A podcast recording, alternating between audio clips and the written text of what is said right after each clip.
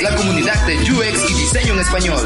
Aquí encontrarás noticias, metodologías, tendencias y recomendaciones relacionadas a esta disciplina centrada en el usuario. Tendremos las mejores entrevistas con expertos en donde nos contarán sus experiencias y nos compartirán sus mejores consejos. Únete a la comunidad y acompáñanos todos los lunes en este viaje.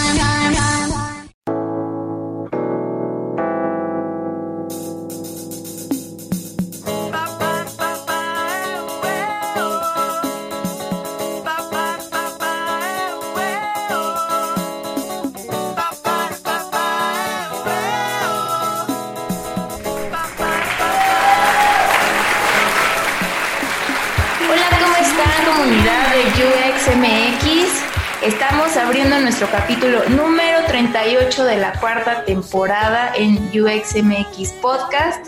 Y en esta ocasión me va a tocar a mí sola porque el buen Iván pues se tomó unas chelas anoche y, y ahí le dio una cruda. no, es cierto.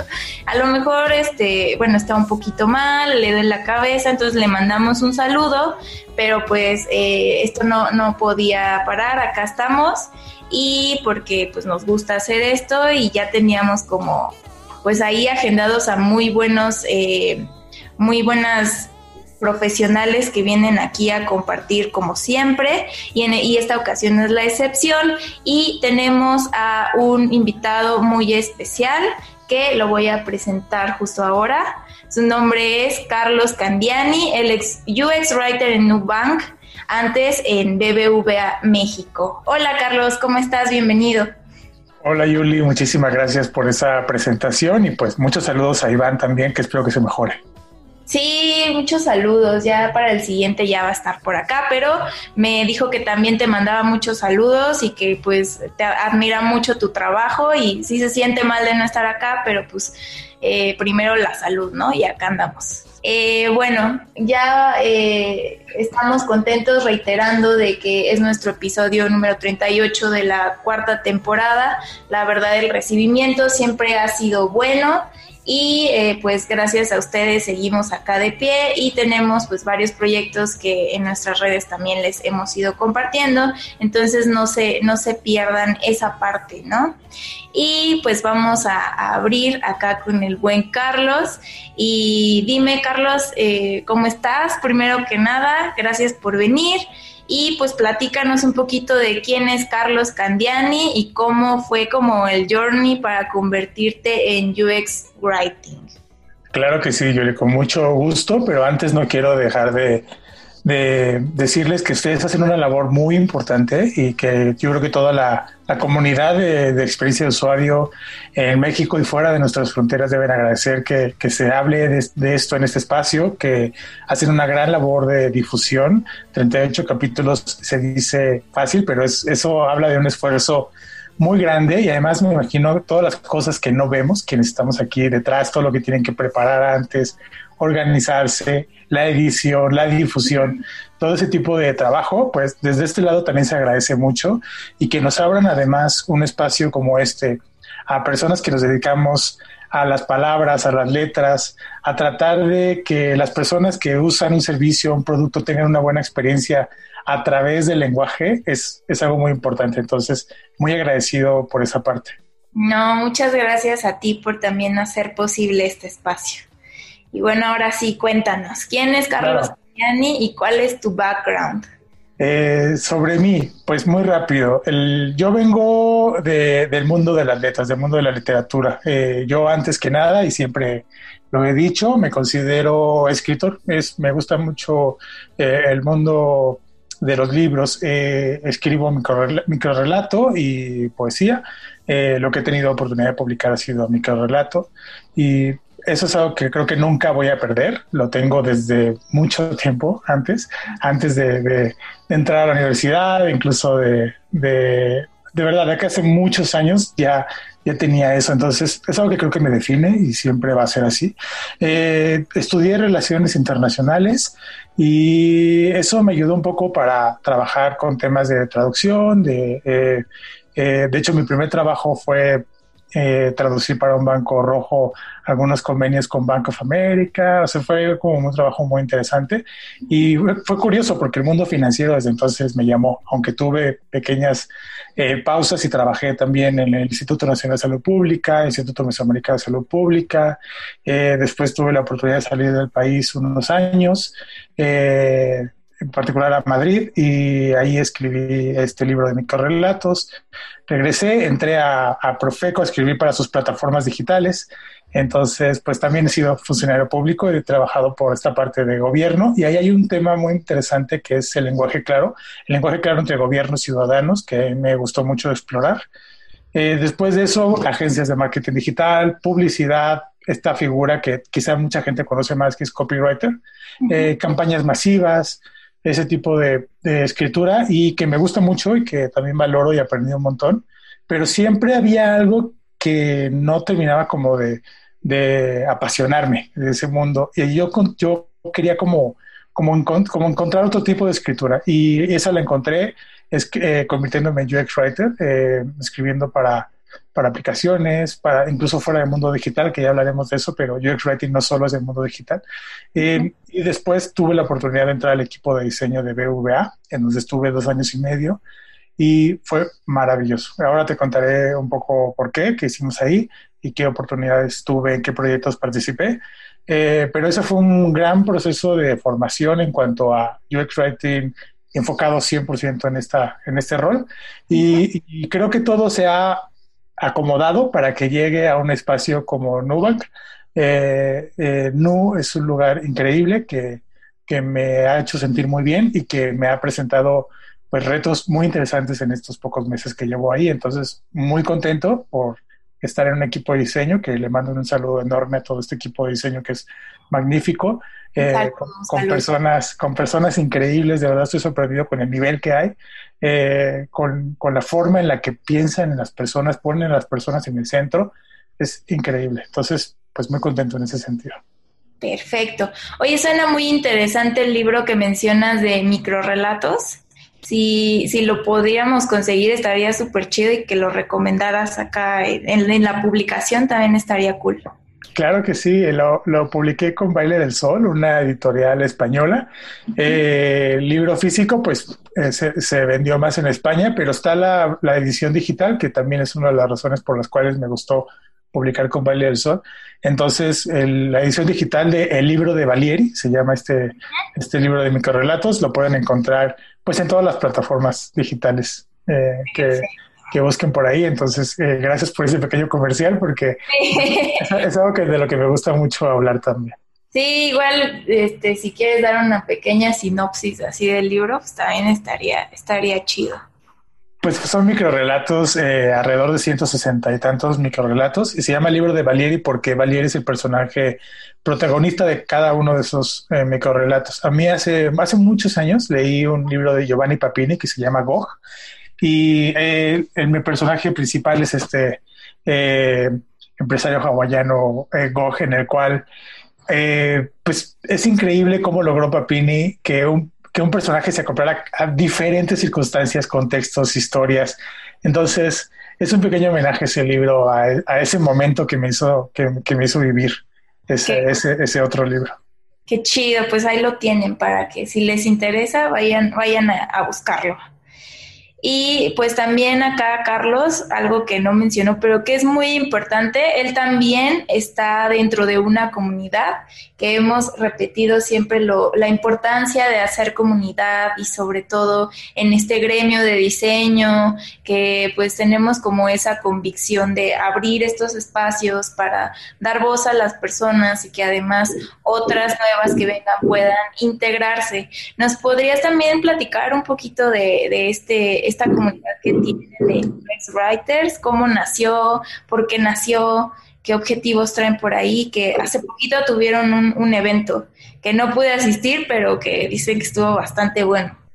Gracias, sí, no, no, y además está anotadísimo en, en, el storytelling que tengo armado para contarles el día de hoy, pero, pero claro que sí, eh, eh, la comunidad de UX Writers MX en la cual eh, nació gracias a una chispa que hizo detonar Diego Graglia, que que él está como UX Writer en, Netflix y pues nos contactó a distintas personas para que eh, formáramos parte de un equipo para, para llevar a cabo un meetup que afortunadamente todavía nos alcanzó el tiempo, todavía no estábamos en este tema de la cuarentena el 11 de marzo y lo, lo, pudimos llevar a cabo. Em, eh, en este caso, esta aventura la estamos, la estamos pues comenzando con mucha emoción, con mucha ilusión también, eh, y que agradezco aquí a, Bárbara Romero, quien ustedes conocen, y hay otro capítulo muy bueno aquí en este podcast, un saludo enorme,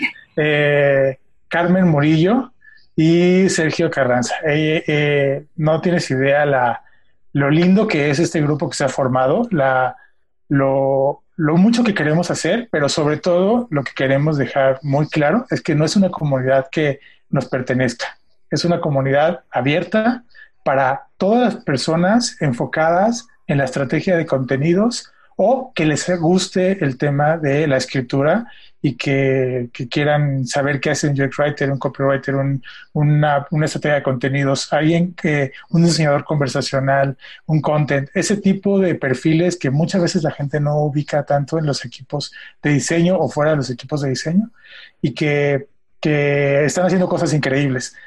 Hay una comunidad muy grande en México que, que hace, hacía falta de alguna forma reunir, crearle espacios de, precisamente eh, de esa palabra tan bonita que es comunidad. Entonces, vale la pena eh, que pues nos sigan en redes sociales para que, para que conozcan un poco qué viene. Eh, ya tuvimos este primer video, pero no, vienen cosas muy lindas, muy, muy emocionantes. Próximamente les estaremos avisando. Sí, ahorita también además ahí este que nos compartas todas nuestras redes, tus redes, perdón, al final y ya este nosotros las publicamos y filtramos por ahí para que vayan a, buscarlos. Claro que sí. Muy bien. Y ahora sí, este viene viene lo bueno, ¿no? eh, ya habíamos tenido acá, como bien dices, a, una UX Writer que se llama Bárbara y platicamos un poquito sobre, sobre qué era, eh, eh, para qué sirve, cómo se hace, etcétera. Pero de alguna forma me gustaría profundizar un poquito y que nos cuentes más a detalle qué hace específicamente un UX, UX Writer y para qué. Claro que sí. Hay una definición como teórica de escuela que yo siempre doy en los talleres de UX Writing que imparto, que siempre digo que un UX, Writer es alguien que crea los contenidos de un proceso con un enfoque en las personas y a partir de los objetivos de una empresa o institución. Eso es algo que, que siempre comento. Pero conforme vamos reflexionando sobre este rol, vamos aprendiendo un poco sobre el, qué papel eh, llevamos a cabo en un proyecto, en un equipo de diseño. Creo que el eh, UX Writer va un poco todavía más allá. Al final es eh, alguien que, eh, pues, pienso mucho en una definición que, que, escribí para, para el libro de Bruno Bruno Rodríguez, que es un UX writer de, Brasil y que publicó un libro de eh, buenas prácticas de UX writing en portugués y que ahora va a traducir al español. Y, me pidió un pequeño testimonio que, que, te voy a contar lo que, lo que le decía y que creo que define más lo que yo pienso acerca, porque para mí sería imposible crear textos en los que las personas estén en el centro de todo sin recurrir a la teoría artículos de ética de la comunicación o incluso la literatura. No podría lograr además un hilo narrativo que sirva para crear una buena experiencia a través de las palabras del storytelling, ¿no? Eso le escribía. Pero también le escribía que es ahí cuando todo lo que he aprendido durante tanto tiempo encaja con el momento que estamos viviendo en los equipos de diseño, y con la comunicación que buscan las marcas. Cuando una persona recibe una carta de su banco con una narrativa clara o cuando completa un formulario simplemente porque le gustó cómo estaba contada esa historia ahí, quizá en una aplicación móvil. Eh, ahí está Joseph Campbell eh, y su viaje del héroe, que escribió en 1949. Ahí están escritores como Augusto Monterroso o Eduardo Galeano, que con textos muy breves demostraron que lo más difícil es escribir fácil pero que ese debería ser el gran objetivo de toda persona, ¿no? Por eso un UX Writer no es solo quien crea los mensajes, como te decía, de un proceso, un producto, y con un enfoque en las personas y a partir de los objetivos de una empresa o institución. También es alguien que está contando una historia. Claro. Sí, pues creo que muchos artículos y muchas como cosas que hemos visto ahí, que yo también, pues lo relacionan completamente con el storytelling, ¿no? El, el contar una historia más allá de diseñar las palabras dentro de productos digitales y que ahorita también nos vas a platicar un poco que no solo es aplicable a productos digitales, sino estamos hablando un poco más allá, ¿no? Así es. Eh, yo sé que, que, hablamos de productos digitales, sé que hablamos de ambiente digital, la experiencia de usuario, casi todo lo que vemos eh, se centra en eso. Sin embargo, no nació la experiencia de usuario en un ambiente digital, nació de, de, eh, de, esta relación persona a persona en espacios físicos y, y va más allá. Uno de los proyectos más lindos en los que he participado, bueno, hay dos proyectos, pero uno de los más lindos es eh, escribir un diálogo, eh, un guion para sucursal, para sucursal de banco, para esta relación de cajero y persona, tratar de explicarle un nuevo procedimiento en la ley, pues de una forma clara y, y, este guion pues tenía muchas ramificaciones de hacia dónde podía ir la conversación, para que las personas que estaban en caja pues pudieran responder de la mejor manera, pero además tuvieran ellos también como algo de qué agarrarse para, para poder de verdad ayudar a la persona que está enfrente de, de ellas, ¿no? Entonces, eh, eso fue algo que me encantó, fuimos a sucursales de banco, hablamos con la gente que trabaja en las cajas, hicimos entrevistas, o sea, fue un proceso muy lindo que además me ayudó como a recordar esta parte. UX Writing no es solo digital, ¿no? Y otro también fue un, IB, un IBR, uno de estos... Eh, pues respuestas automáticas que te habla, que te, que, te dan en los call centers, estos, estos caminos que pueden abrirse también, estos menús que hay en los teléfonos, cómo podemos crear una buena experiencia también ahí, eso también me gustó mucho. Claro, porque las experiencias detonan de las historias, ¿no? Entonces creo que hay una relación muy estrecha y, y qué bueno que, que, nos comentas eso, me parece como muy interesante no solo colocarlo dentro de un enfoque digital, sino que estamos hablando como de un todo, ¿no? Ahí está el encabezado, Julie, tú lo has dicho muy bien, algo, que, resume esta conversación. Lo voy a anotar para que no se me eh, en eso. Lo voy a escribir y te voy a, y te voy a citar en alguno de los artículos que, que, que eh, las experiencias se eh, en las historias, ¿no? De ahí viene, de ahí viene todo el tema. Y creo que no hay que olvidar que un UX Writer eh, tiene el compromiso de tener no solo un lenguaje claro, breve, fácil, centrado en las personas, sino además mm, buscar un hilo narrativo, algo que una todo el principio, ese clímax, el final, todo esta, este paso a paso no tiene por qué ser eh, cuadrado, no tiene por qué ser sistemático, no tiene por qué ser aburrido, no tiene por qué ser complicado. Si lo hacemos a través de un hilo narrativo, eh, podemos encontrar muchas formas de comunicar de una forma más, más fácil y más atractiva para la gente. Claro, y que también hay que saber cómo comunicarnos con ellos, ¿no? Porque justo como el enfoque de UX es contextual, pues también ahí juega un papel muy importante. ¿Cuál es la manera o el lenguaje en el que lo estoy haciendo? Eh, ¿Cómo inicio la historia? ¿Cómo la termino? ¿Cuál es la parte pues, clave dentro de ella? Entonces como que son muchas partes que pues sí hay como que pues tener experiencia contando historias en esto, ¿no? Así es, esto que dices de cómo la termino es es clave. Eh, Borges decía que, que, el final de la historia es, tan, es lo más importante quizá que no podíamos dejar ninguna trama abierta. Entonces, imagínate cuando tú, terminas, no sé, una contratación de un producto digital y, y termina este, este camino que llevaste a cabo y tal, y al final esa última pantalla, ese, última, ese último mensaje no te deja algo claro, pues esa experiencia se rompe, ¿no? y, no tendríamos que, tenemos que buscar que no quede nada eh, en el aire, tendría que cerrar todo, tener que ser muy claros, aquí no, no podemos ser como esas historias que dejan juegos abiertos, aquí hay que ser muy, muy, muy claros. Claro, claro que sí. Sí, sí, sí.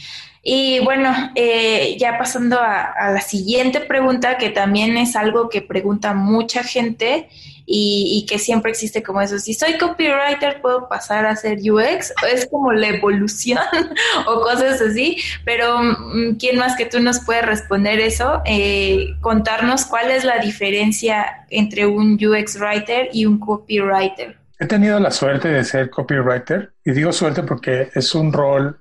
Eh, que me gusta mucho y que, entiendo y que valoro y que me parece muy importante. No, no quiero decir que ser UX Writer sea eh, mejor o peor, quiero decir que es diferente. Eso es lo único. ¿Cuál es la forma más sencilla quizá de explicar esta diferencia? Pensemos en que un copywriter está enfocado en este contenido de publicidad, quizá de venta, y el UX Writer está enfocado en la experiencia que vas a tener una vez que empieces un proceso de contratación, que empieces eh, a, conocer un producto, a un servicio, esa, esa experiencia, el cómo te vas sintiendo y el cómo te, va, te vas, vas dejando cada paso atrás y cómo llegas al final de este, de este proceso, es eso es, eso es lo que tiene que centrarse un UX Writer, la experiencia. Eso tendría que ser, mientras el, mientras el copywriter está enfocado más en publicidad o en venta.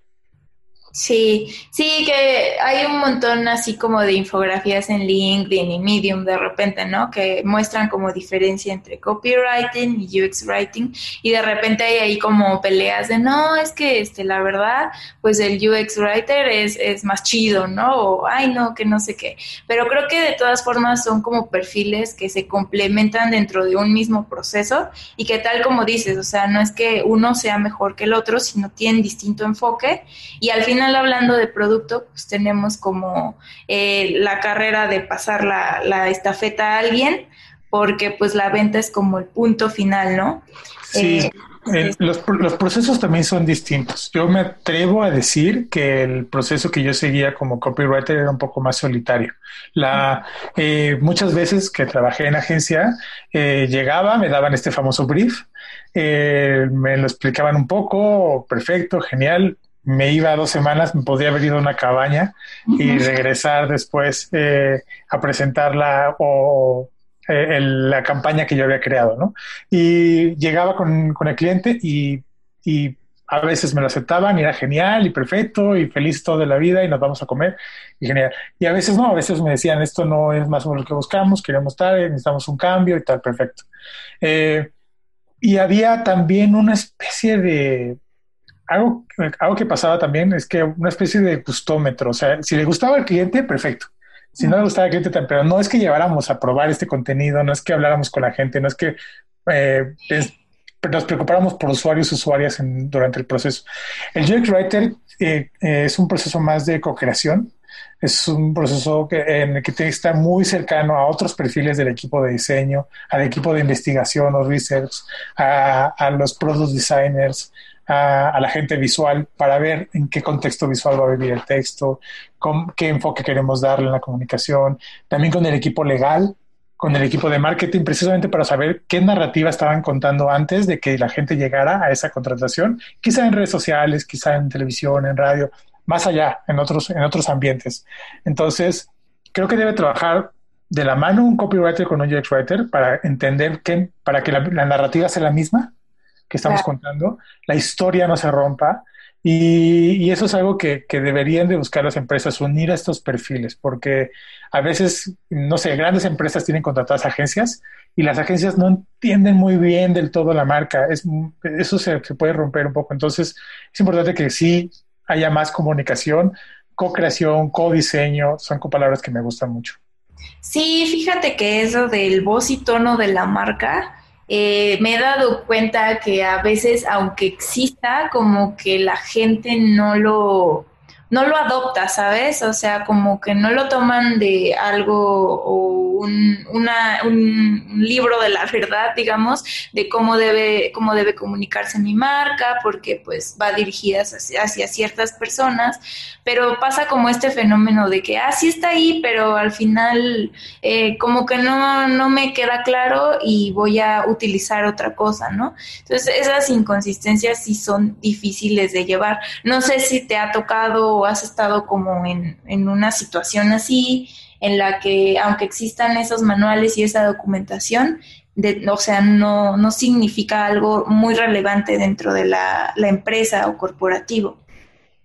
Algo que ha pasado con el perfil de UX Writer en los equipos de diseño es que antes, eh, pues eh, la persona que sea UX, la persona que sea UI, iban y presentaban esos contenidos, a pesar de que quizás no los hubieran creado. Eh, y eso pues tampoco era justo para ellas porque las ponían en la posición de tratar de argumentar o defender algo frente quizá al equipo de negocio que no iban a entender del todo, iba a ser una especie de o teléfono descompuesto o nunca iban a terminar de explicar por qué ese tono, por qué ¿Por qué esa forma de hablar en esa comunicación en particular? Entonces, a mí lo que me, pasó es que empecé a ir yo a esas reuniones, empecé a ir yo a esas reuniones con el negocio, empecé a ir yo a estas reuniones con eh, la gente que toma la decisión, con, con, los equipos legales, y eso cambió la dinámica mucho porque no vieron que no era nada más porque a mí se me ocurría y tal cual, sino porque había alineamientos y había brand books o manuales de la marca establecidos que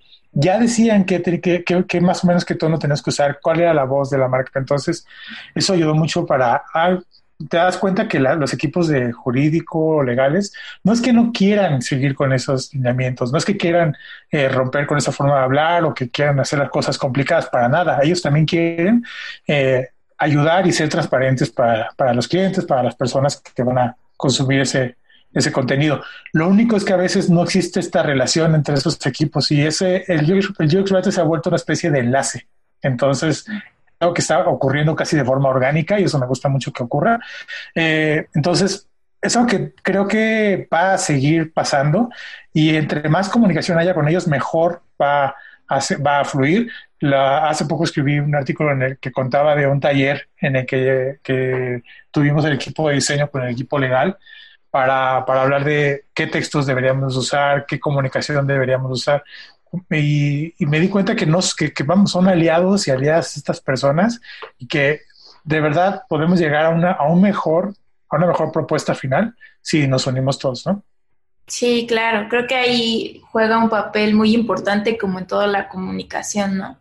Es como tener, o sea, sí tengo el conector, pero de alguna forma no ha llegado como al enchufe, entonces, este, pues no puedo como hacer ese clic que falta para que empate, ¿no? Porque, como dices, los documentos están ahí y todo, pero si nadie los, los adopta, los conoce o entiende el por qué, pues es muy difícil que, que suceda, ¿no? Y por eso hay como inconsistencias después de que uno habla de una forma y otro de otra y ya no saben de qué marca estamos hablando.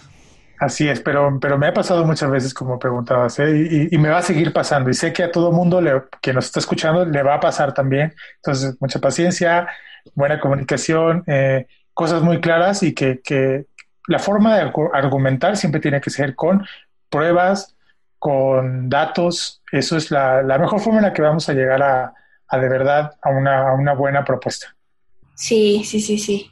Es algo que, como dices, vamos a seguir luchando porque me ha pasado, o sea, yo no soy UX writer, pero pues sí se percibe lo cuando pues no estás de plano siguiendo ningún lineamiento y es como complicado, ¿no? Este, porque pues como dices, es parte de una narrativa en tu producto y si esa narrativa pues no está bien, pues obviamente vas a tener complicaciones, ¿no? Entonces es muy importante conectar todas las partes. Sin duda. y, Sí, y ahorita que estamos hablando de narrativa, que como me estabas diciendo, este, tanto ser un copywriter como ser un UX writer tienen como este eje en el storytelling y la narrativa, ¿nos podrías como comentar un poquito acerca de qué es un hilo narrativo? Claro que sí. Em, algo que me ha gustado mucho y que he tenido la suerte de, hacer es dar masterclasses de storytelling, que son de 16 horas y eh, algo que, fue increíble para mí es que las comencé a dar en BVA México y después tuve la suerte de ir a un proyecto eh, durante tres meses al equipo global en Madrid y ahí di otras dos masterclasses de, de storytelling. El lindo narrativo es algo que nunca quedaba claro para para la gente simplemente porque casi nunca lo habían eh, reflexionado o nunca se los decían, ¿no? Es como eh, todo el mundo, ah, sí, tienes que buscar storytelling, tienes que buscar storytelling, narrativa, contar historias.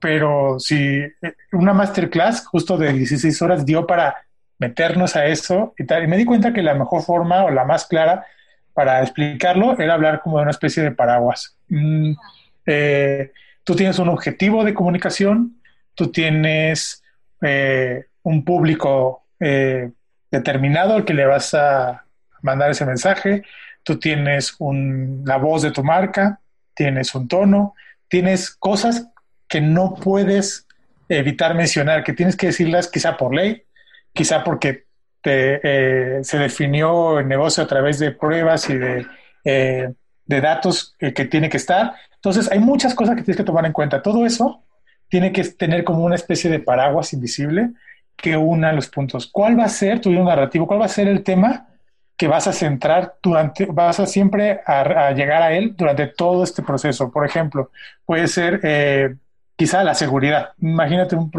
proceso en el que tú estás haciendo la contratación y tú quieres hablar siempre y vas a mencionar algo en cada uno de estos momentos sobre seguridad.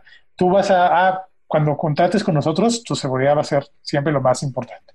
Luego un poco más adelante, quizá ese clima, esa toma de decisión en la cual la gente dice sí contrato o no contrato, eh, eh, recuerda o toma en cuenta que eh, vamos a hacer esto para proteger tu seguridad.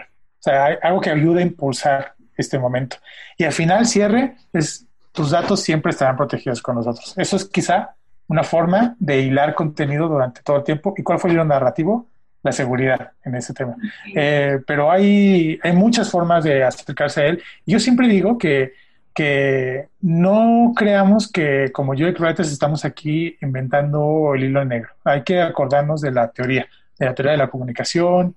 ya mencioné a, Joseph Campbell en este caso que tiene cosas muy importantes, pero también Nick Morgan es uno de los teóricos contemporáneos que yo recomiendo mucho leer. Eh, y hay muchas formas de acercarse a diferentes maneras de crear contenido. Eh, cuando vas a escribir un correo electrónico, ese correo electrónico debe tener un hilo narrativo y debe tomar en cuenta los elementos de la comunicación. ¿Cuáles son estos? Hay un artículo que me encanta que se llama Ética de la Comunicación de Ángel Cuenca Molina. es un artículo que publicó por ahí del 98-99 y es tan vigente, tan actual, eh, tan necesario y, la teoría de repente se olvida, ¿no? En ese tipo de procesos, ¿no? Hay que regresar a ella. Él habla de los seis elementos de la comunicación, la persona que comunica, quién eres, quién es la marca, quién es, cuál es, qué tono, qué, qué tono que vos vas a usar. El mensaje, cuál es el objetivo de ese mensaje que vas a mandar, qué es lo que quieres comunicar. Tú, que imagina una persona que va a leer ese mensaje, ¿qué es lo principal que quieres que le quede de ese texto?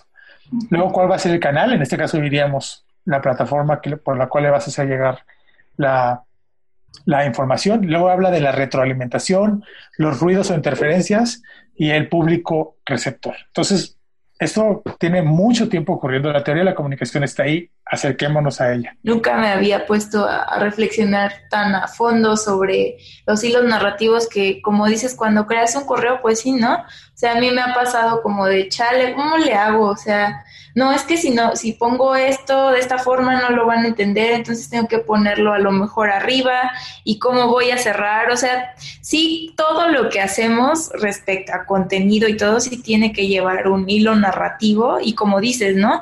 ¿Qué es, cuál es como en este caso, no sé, alguna, la palabra clave o el concepto clave que quiero que entiendan en esto? Y la verdad es que no es como no es fácil, la verdad. Entonces, este, está, está cool y estos, estas como fuentes que nos dijiste ahorita, igual este, al final nos las compartes para irle a echar un clavado, ¿no? Y, e informarnos acerca de. Con mucho gusto, claro que sí. Al final, esto que dices de cómo empezar un mensaje, cómo cerrarlo, empecemos en ese correo electrónico, la respuesta debería darnos la la estrategia de contenidos. La, estrategia de contenidos al final es algo que no solo eh, vamos, es algo que va más allá, es algo que profundiza en la forma en la que vamos a comunicarnos. Y esta debe incluir los manuales, todos los manuales que existen, las guías, eh, brand books de la marca, tiene que ser global. Si tu marca está en otros países, tiene que incluir otros países. La, tiene que incluir redes sociales, tiene que incluir call centers o los eh, sistemas de teléfono donde vas a solicitar ayuda, eh, la, atención persona a persona, las cartas escritas, los mensajes en papel que te va a mandar la marca, el servicio, la página web, las aplicaciones móviles, el SEO, eso, todo eso te va a dar una estrategia de contenidos fuerte, una marca en la que la gente va a confiar.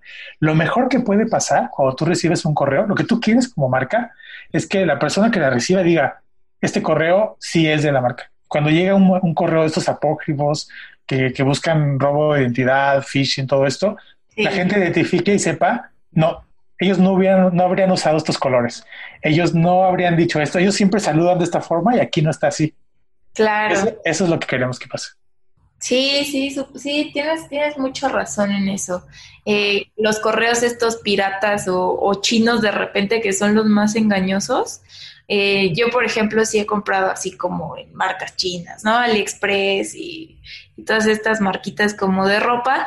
Y luego, eh, bueno, también ahí influye como un poco la percepción que se tiene, ¿no? A nivel global, pero sí es como muy de estar atentos a ver, a ver si, si es. Eh, voy a confirmarlo porque a lo mejor pues me están mintiendo, pero pues también tiene que ver con esa estrategia, ¿no? De, de generar esa confianza en la persona para que no tenga necesidad de dudarlo incluso pero pues eh, también hay correos malintencionados que pues sí tienen como, sea, por más que quieran escapar de eso, pues no pueden porque eh, si estás contrastando como la información verídica y la identidad y la personalidad con la que tú interactuaste y no, no checa con eso, pues es obvio que no lo vas a recibir. Creo que la, eh, la palabra interacción es algo que, que está, está de moda, esa interacción con otra palabra que está de moda, pero que no tiene que pasar de moda jamás, es, tiene que ser empática. Sí, sí, de hecho. Pues sí, y em, ya que estamos hablando también de todo esto, al principio mencionábamos como que no nada más aplica esto en productos digitales, sino también en otros ambientes, ¿no? Y me gustaría que nos platicara sobre los proyectos en, lo que, en los que has trabajado, eh, fuera como de la industria digital, de producto, de servicios, y cómo, cómo ha sido tu experiencia y cómo lo has solucionado. Creo que al final en la, cada uno de los proyectos a los que, a los que llegas es, estoy convencido de que, te van a hacer crecer, hay que, hay que sacar el máximo. Hay veces que, te gusta más lo digital o em, todo, todos estos, toda esta experiencia a través de plataformas como aplicaciones móviles, página web, pero hay veces que también lo que es offline, este mundo más allá de lo digital, es, eh, es muy rico y vale mucho la pena explorarlo. Eso que te contaba de, las, de los guiones para sucursal, para a mí fue algo que, que pues me marcó mucho porque me gustó. Eh, yo cuando trabajas en un equipo de diseño para un banco, de repente se te olvida eh, esta, esta, esta interacción que tienen las personas eh, en vivo con otras personas, con los clientes sentados frente a ellas, ¿no? Y esto nunca se nos tiene que olvidar porque al final para estas personas son las que estamos eh, escribiendo, para esa persona que va también a la sucursal y que se acerca eh, con un ejecutivo, con un cajero. Y la experiencia es lo más importante, lo que tiene que vivir ahí. Ahora, por ejemplo, también en, con, en Nubank con la gente que está recibiendo llamadas o que habla en chats con la gente, hay que estar muy en contacto con ellas porque son quienes se, enriquecen más de, lo que la gente está preguntando, de lo que la gente está eh, comentando, eh, qué es lo que tiene dudas, qué es lo que quiere saber. Entonces, eh, afortunadamente tenemos gente increíble en la atención al cliente, pero de verdad estoy sorprendido con el nivel que existe y, eso aprendo mucho de ellas, estoy en contacto con ellas para, para, para saber, por ejemplo, cómo le llaman a cierta a cierto término las personas, qué palabra usan, por qué no usar esa misma palabra eh, durante, un, durante un, proceso, ¿no? Entonces, vale mucho la pena siempre estar en contacto con quien de verdad está día a día, cara a cara, con el usuario o la usuaria. Sí, claro. Eh, fíjate que un poquito lo que platicábamos justo en este tiempo de pandemia, que son tiempos difíciles y mucha gente que hacía como trabajo físico o, en el caso de los investigadores a lo mejor que pues tenían como que ir a hacer estos ejercicios o, estas técnicas de investigación, de ir con la persona, de, no sé, hacer shadowing o hacer un día en la vida de, eh, cómo les está resultando esto, ¿no? Y porque hay como temas alrededor, ahorita está pegando mucho como cómo hacer investigación a través de la data y, por justo por el contexto, ¿no? En el caso de los UX writers, ¿cómo, cómo están viviendo eso? ¿Ha impactado mucho? ¿Ha impactado poco? creo que al final afecta en, todos los ambientes. Esta, esto que estamos viviendo es, es, global, es, es, algo que, que, prácticamente ningún país puede escapar, ninguna disciplina. Y creo es esto que decía de la empatía es cuando de verdad hay que ponerla en práctica, pensar que la gente no está viviendo días normales, no son días normales. Hablamos de de home office, de trabajo en casa, o como dicen en España, el teletrabajo. Eh, pero no, creo que en Argentina también le dicen así. Pero no, eh, no, es un, no es un día normal de trabajo en casa. Al final, eh, cada, cada uno de los contextos que están, pues no sé, quien tiene hijos, los niños no están en la escuela, quien, hay quien pues se siente un poco con incertidumbre sobre, su propio trabajo, sobre sus, su, su, economía, sus finanzas. Entonces hay que tener en cuenta que no son días normales, que la gente se puede sentir preocupada, que, y, al momento de escribir algo quizá deberíamos de tener ese tacto de, recordar eso, que, y la, la experiencia usuario, youth writing, siempre debe tomar en cuenta el contexto social, económico, de salud, cultural que puede haber en el público objetivo al que va a mandar el mensaje. La, una de las cosas que siempre eh, comento eh, es que, pues, cuando tú vas a crear un mensaje, tienes que entender muy bien el contexto en el que estás. Yo, para mí sería muy difícil, a pesar de que hablo español, ser UX writer en Argentina.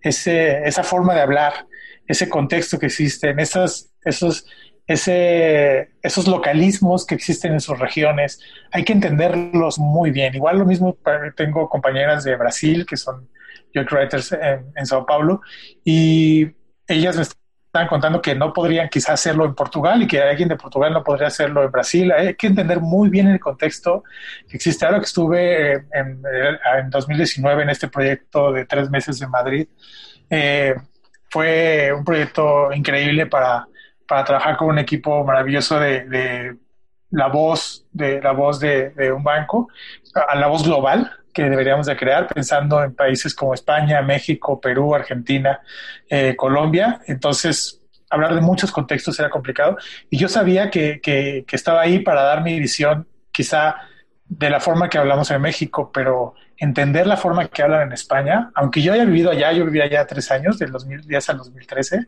y me gusta eh, mucho pues entender eh, cómo hablan, me gustan mucho las diferencias y las similitudes, pero es de verdad, alguien de, eh, casi casi tiene que ser mexicano para ser UX Writer en México, para dar, llevar ese contexto a las palabras.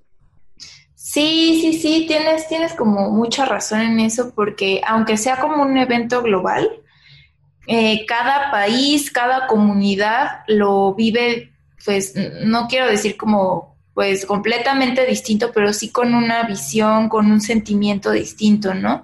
Sobre todo por hablando aquí en México, o sea, hay personas como mencionábamos al principio, que pues están con el home office, pero hay quienes no, y hay quienes, eh, pues la mayoría más bien, todos nunca habíamos, o pues sí, la gran parte de esta generación nunca había vivido un acontecimiento así, entonces es bastante complicado. Si de por sí, como dices, el contraste cultural entre países, pues sí es evidente, eh, digamos, aquí en Latinoamérica sí somos Latinoamérica y tenemos rasgos parecidos, pero pues evidentemente no es lo mismo estar aquí que estar en Argentina, interactuar en Argentina, interactuar aquí, porque pues el contexto lo es todo, ¿no? Y lo, y lo define todo. Entonces, fíjate, no me había puesto a pensar, o sea, en ese aspecto, ¿no?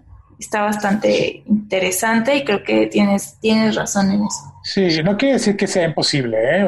eh hay gente que lo hace y que lo hace bien, escribiendo, siendo yo writer en otro país, eh, pero sí que requerirá una adaptación larga, una curva de aprendizaje larga, un, eh, algo que va, que va a necesitar es como profundizar mucho en la forma de hablar de cada región. incluso en México no es lo mismo como hablan en, en Nuevo León a cómo hablan en Yucatán, ¿no? Entonces, eh, eso, también, eso también cambia. Y, y ahora que preguntabas de, contextos fuera de, del mundo digital en los que también he estado participando, pues precisamente la comunidad de UX Writers es una, es una de ellas en las que quizá por el tiempo de que vivimos las siguientes meetups tengan que ser eh, virtuales, pero lo que queremos es crear comunidad en algunos espacios en los cuales convivamos con eh, todo mundo, porque eh, hay historias muy, muy interesantes allá afuera. Cuando en el Meetup del 11 de marzo, eh, pues se creó un ambiente muy padre en cuanto a la discusión, todo el mundo, pequeñas, pequeños grupos charlando, en ese momento en el que hay canapés y tal, pues ahí se, se compartieron muchas experiencias y, y, y de verdad enriquecieron mucho la, la dinámica.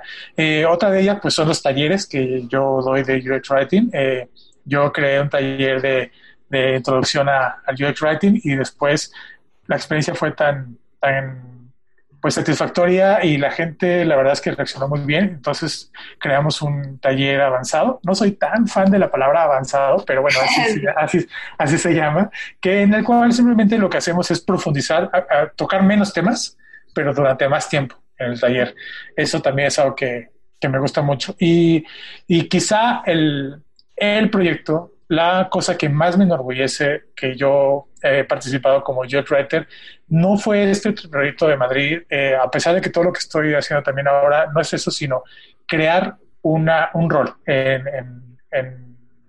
yo cuando llegué a trabajar a BVA, mm, llegué como copywriter, como eh, era, era, el rol que existía, era el rol. Sin embargo, el, el, rol que necesitamos era UX Writer, ¿no? Entonces, eh, tuve, tuve luz verde por parte del equipo de diseño para, para poder crear ese rol con el equipo de talento y cultura o eh, toda esta, esta gente de, de, recursos humanos y con equipo legal y creamos una vacante que salió después para empezar a buscar gente. Y empezamos a hacer entrevistas y, y los perfiles que, que, buscamos, pues entró gente que estudió periodismo, entró gente que estudió letras clásicas, letras hispánicas, gente que estudió filosofía, comunicación. Eh, al final, ¿qué necesitas para ser UX Writer? Lo único que necesitas de verdad es que te apasione el lenguaje, que te apasione las letras, que te guste mucho escribir, que lo hagas de una forma, sí, por supuesto, pulcra, que tengas una excelente redacción. Quizás si vienes de la corrección de estilo también podría funcionar muy bien, pero que, que, tengas un gran dominio de las letras, por supuesto, pero lo principal es que te apasione, que, porque vas a tener que defender mucho lo que, lo que haces, vas a tener que argumentarlo, vas a tener que entender cuándo lo que lo que te están proponiendo por otro lado es mejor que lo tuyo y que hay que adaptarlo mejor. Eh, es que, que de verdad creer que, que tu texto le, eh, sea comprensible, más allá de si te gusta o no, lo principal es que la gente lo entienda. Sí, claro que sí. La pasión es la clave, como en todo, ¿no? Si vas a entrarle, pues hazlo con amor y con pasión. Sí, funciona para todos los roles al final, como dices, para todo. Sí, sí. Bueno, ya para ir cerrando, Carlos, me gustaría que nos dieras algunos consejos acá a la comunidad sobre redacción y sobre buenas prácticas en el UX Writing. Claro que sí, eso, eso es un tema que me gusta mucho. Hace poco eh, di un webinar de UX Writing Storytelling y puse ahí entre paréntesis con algunos consejos de redacción porque de verdad que es algo que me, que me encanta. Al final, quienes estamos creando contenidos, eh, no tenemos que olvidar que la forma, eh, existen formas, existen reglas gramaticales que hay que seguir, aunque hay algunas que quizá eh, recomendaciones de las academias, de la Real Academia Española, Española de la Academia Mexicana de la Lengua, de, de, toda la, Asociación de Academias, que no seguimos del todo. Ahora te voy a contar cuáles y por qué. Pero es muy importante que, tengamos una buena forma de escribir. Esto que, hacemos nosotros eh, en, eh, bueno, no es cierto, yo sí, yo la verdad sí le pongo los signos de, exclamación al inicio de las oraciones, pero en WhatsApp, en WhatsApp, que ya prácticamente nadie las usa, pues no podríamos hacer eso en los contenidos que creamos para, para las marcas, para que, que tienen al usuario, al usuaria como objetivo final, tiene que estar pues lo mejor posible, ¿no? Eh, yo siempre cuento un, una anécdota que le pasó a Alitalia Airlines en el año 2006, que, que un error de ortografía les costó millones de euros y lo único que, supo decir la persona que estaba a cargo de ese equipo es que nadie, nadie revisó el mensaje final, ¿no? Entonces, es muy importante que, que, que pasemos por este proceso de revisión, de corrección, de análisis, que dejemos el texto descansar y luego regresemos a él. Eh, leerlo varias veces con ojos frescos, ¿no? Incluso estresarlo, ponerlo hacia los, ante los ojos de alguien más, que otras personas lo lean antes de que se vaya, porque es muy importante. Y como algunos... Sí. quería ahí comentar algo, perdón que te interrumpa, que dijiste lo de escribir con los signos de interrogación o admiración. Sí es cierto, o sea, en WhatsApp a lo mejor alguien te puede escribir sin el primer, el que abre de pregunta y no pasa nada, ¿no? Es como de, ah, está bien. Incluso ni siquiera lo tomas como una falta de ortografía. Pero ya cuando ves como la misma pregunta en una marca, cuando quieres adquirir un producto, es como de, ay, ¿por qué me está hablando así, no? Qué informal, qué falta de ortografía. ¿Por qué crees que pase esto? O sea, sé que son contextos distintos, pero pues digamos, el deber ser, pues no debería, ¿no? Todos deberíamos respetar la redacción y la ortografía, sin embargo, ya es como más tolerable en estos, en estos canales. ¿Por qué crees que pase?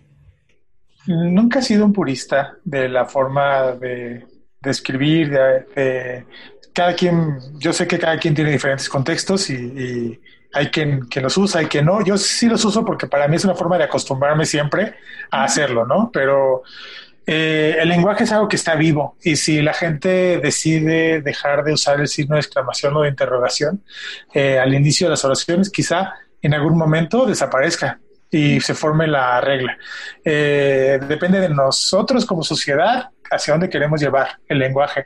A mí me dolerá mucho si se pierden, como me ha, dolido en otras ocasiones cuando se han perdido otras cosas, pero pero creo que sí, que la, lengua tiene que estar viva y es, es así como se enriquece. Eh, sobre algunos consejos de reacción, acuérdense pues que la, en, nuestro, en el español eh, la, la, minúscula es casi la regla eh, por siempre, ¿no? Todo el mundo escribe a veces con mayúsculas innecesarias, yo le llamo mayúsculitis, esta enfermedad de las mayúsculas innecesarias. los puestos del año, los gentilicios, estas, eh, eh, cuando naces en Veracruz y es veracruzano, cuando naces eh, en el Estado de México y es mexiquense, esos gentilicios van con minúscula, los cargos, los puestos, los oficios, como norma general, se escribe en minúscula. Les recomiendo mucho la página de la Fundación del Español Urgente, la Fundeo, que es maravillosa porque traduce todas estas, estas reglas gramaticales a pequeñas pequeñas páginas, pequeños eh, párrafos en los que son muy claros de cuándo tenemos que usar mayúsculas y cuándo minúsculas. Eh, y también, por ejemplo, las, las, eh, la, coma, la coma del vocativo, ¿no? Esta, este, si yo te mando un mensaje correo electrónico, tengo que poner hola, coma, Julie, y luego los dos puntos. Estas comas que, que también mucha gente no usa. también un vocativo podría ser gracias, felicidades, felicidades, Julie, gracias, Julie. Esto debería llevar una coma antes del nombre. Eh, afortunadamente Uber, Google ya lo están haciendo también, entonces ya si recibes un correo de Uber, dice hola, coma Carlos, ¿no? Y, también Google. Em, ese tipo de, no se nos tiene que olvidar. La O entre las cifras ya tampoco se está, lleva la tilde o el acento. ¿Y, la, ¿y qué pasa con solo? Que todo el mundo se lo pregunta, solo eh, cuando es eh, de soledad o cuando, eh, o cuando es de únicamente, ¿no? Entonces, eh, es una recomendación desde la gramática del 2010.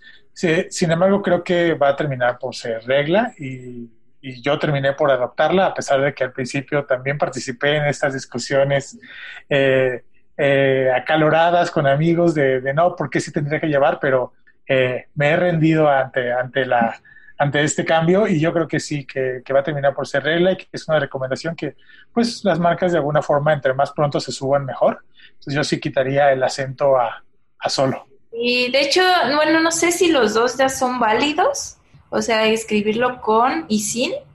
Por ahí me, me dijeron eso, no sé si sea cierto, la verdad no he ido a ver así, si ya es como la regla total, pero yo siempre lo he escrito sin, sin acento, entonces, pues, no sé, ahí ustedes los lingüistas podrían como decir mejor acerca de... La, es una recomendación, y eso es lo que tiene la recomendación, es que las dos formas, pero la Real Academia Española es muy dura en ese sentido, dice, si tu frase está bien estructurada, está bien escrita, es lo suficientemente clara, no, no va a haber dudas entre si tendría que existir o no, entonces no, necesitarías ese, ese acento. Entonces, son como, como que nos dejan esa responsabilidad a nosotros. Eh, Creo que al final tienen razón.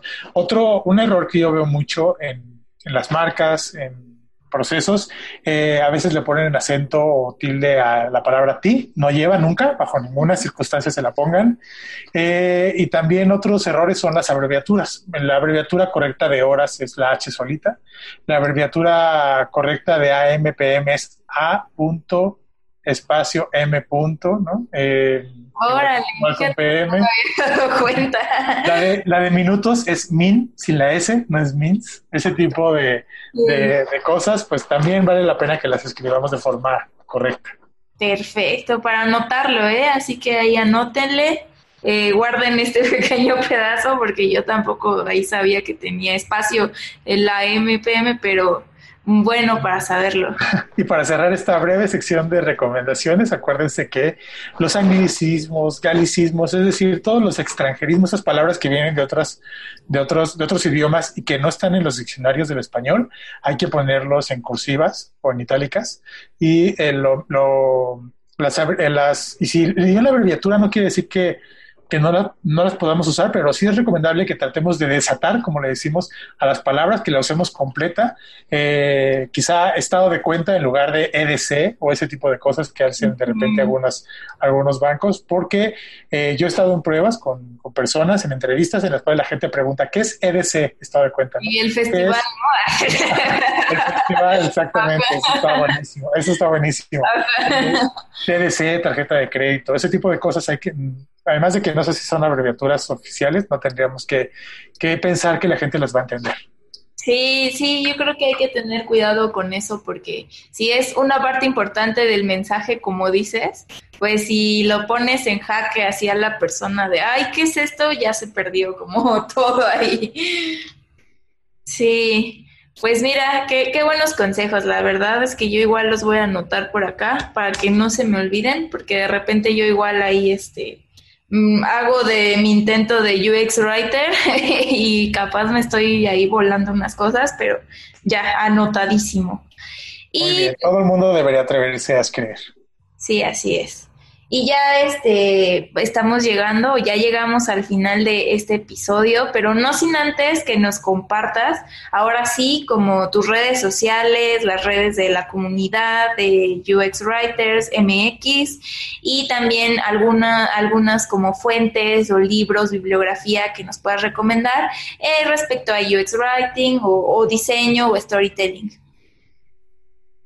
Claro que sí, las redes sociales de UX Writers MX las pueden encontrar como así tal cual en Facebook, arroba eh, y en Twitter, en Twitter estamos, estamos igual. También, eh, también quisiéramos decirles que ya tenemos eh, Meetup, entonces para que la gente se vaya enterando de las próximas actividades. Entonces se pueden unir a nuestra comunidad de Meetup y en Instagram también nos pueden encontrar de la misma manera.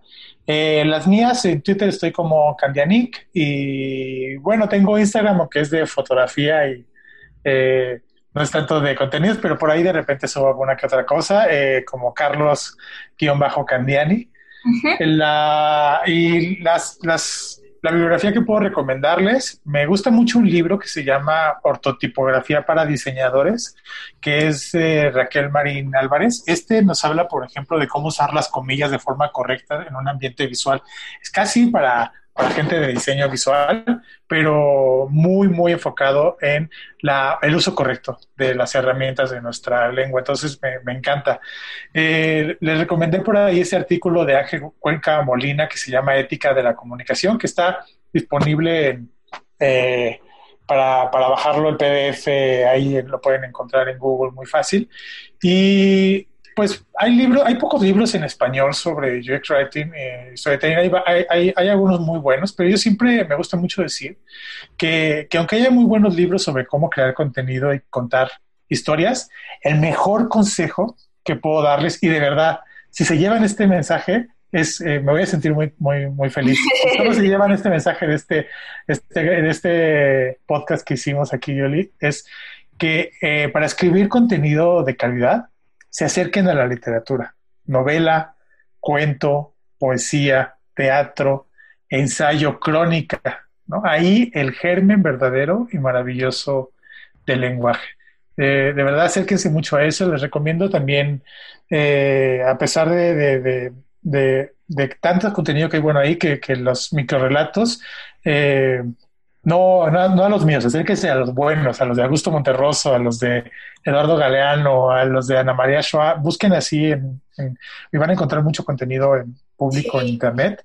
Eh, y les va, creo que, a, ayudar para buscar mejor sonoridad en sus textos, a buscar contenido creativo, a, a ver cómo lenguaje claro, porque cuando escribes un micro relato casi no da tanto para estos. Eh, estos mensajes barrocos o llenos de eh, palabras extrañas. No puede quedar nada eh, como esa, esa duda, ¿no? El microrelato es, va muy directo, es muy claro en ese sentido, entonces ayuda mucho para crear contenido, eh, pues un, usando el lenguaje claro. y si les gusta esta plataforma de este blog colaborativo Medium, a mí me gusta mucho lo que escribe John Saito, está en inglés. Él es un UX writer que, que estuvo en YouTube y ahora está en Dropbox, que tiene un artículo que se llama why your, why your design team should hire a writer o por qué tu, tu equipo de diseño debería contratar a un escritor o a una escritora es maravilloso y yo creo que a mucha gente que está a cargo de equipos le puede, le puede ser útil. Sí, sí, sí. Fíjate, ahorita que mencionaste a Eduardo Galeano, a mí me gusta mucho el libro de los abrazos. Uf, maravilloso. Y como los relatitos cortitos y están muy buenos. Entonces, por ahí si les interesa esta versión de microrelato, está muy bueno. Está increíble ese, ese libro. Y por ahí creo que, creo que el primer relato que sale de ahí es el de Mar de Fueguitos.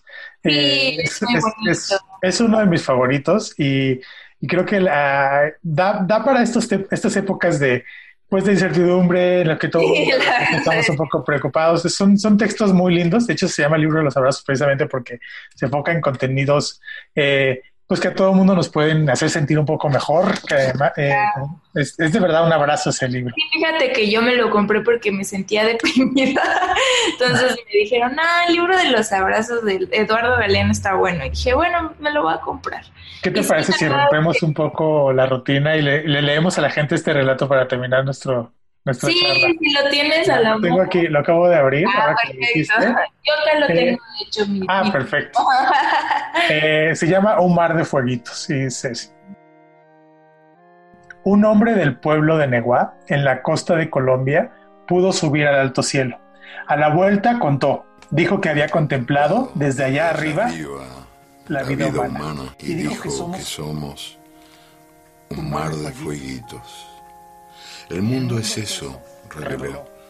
Un montón de gente, un mar de fueguitos. No hay, no hay dos fuegos iguales. Cada persona brilla con luz propia entre todas las demás. Hay fuegos grandes y fuegos chicos y fuegos de todos los colores. Hay gente de fuego sereno que ni se entera del viento y hay gente de fuego loco que llena el aire de chispas. Algunos fuegos, fuegos bobos, no alumbran ni queman, pero otros, otros arden, la vida, con, tantas ganas, que no se puede, mirarlo, sin parpadear. Y quien, se, acerca, se, enciende. Wow, pues ahí tienen este micro relato de Mar de Fueguitos de Eduardo Galeano y pues qué, qué chido que cerremos este, este espacio con justo con este texto. Eh, de antemano agradezco acá a Carlos por acompañarnos. Eh, la verdad estuvo bastante buena la, la plática. ¿Cómo te sentiste? Eh, me encantó, me gustó mucho. Eh, me gusta mucho hablar de, de UX Writing porque siempre hago trampa y termino hablando de literatura. Pero me gustó mucho y nuevamente gracias de verdad, Julie, gracias Iván por este espacio que están creando, por esta comunidad que están haciendo a través de audios. espero que, que, pues estoy seguro que les va a ir increíble en lo que sigue y que ya nos estaremos enterando de sus próximos podcasts. No, muchas gracias a ti y gracias por la buena vibra. Y pues ahí saludos a Iván, estén donde esté. ya va a volver pronto. Y pues eh, muchísimas gracias. Y este fue el episodio número 38 de la cuarta temporada. Les agradezco a todos por escucharnos como, como siempre. Este es su espacio. Y pues sigan en las redes acá, Carlos. Ya vamos a estar ahí posteando también para que puedan encontrarlo más fácil. Y pues muchísimas gracias Gracias, nos vemos en la próxima.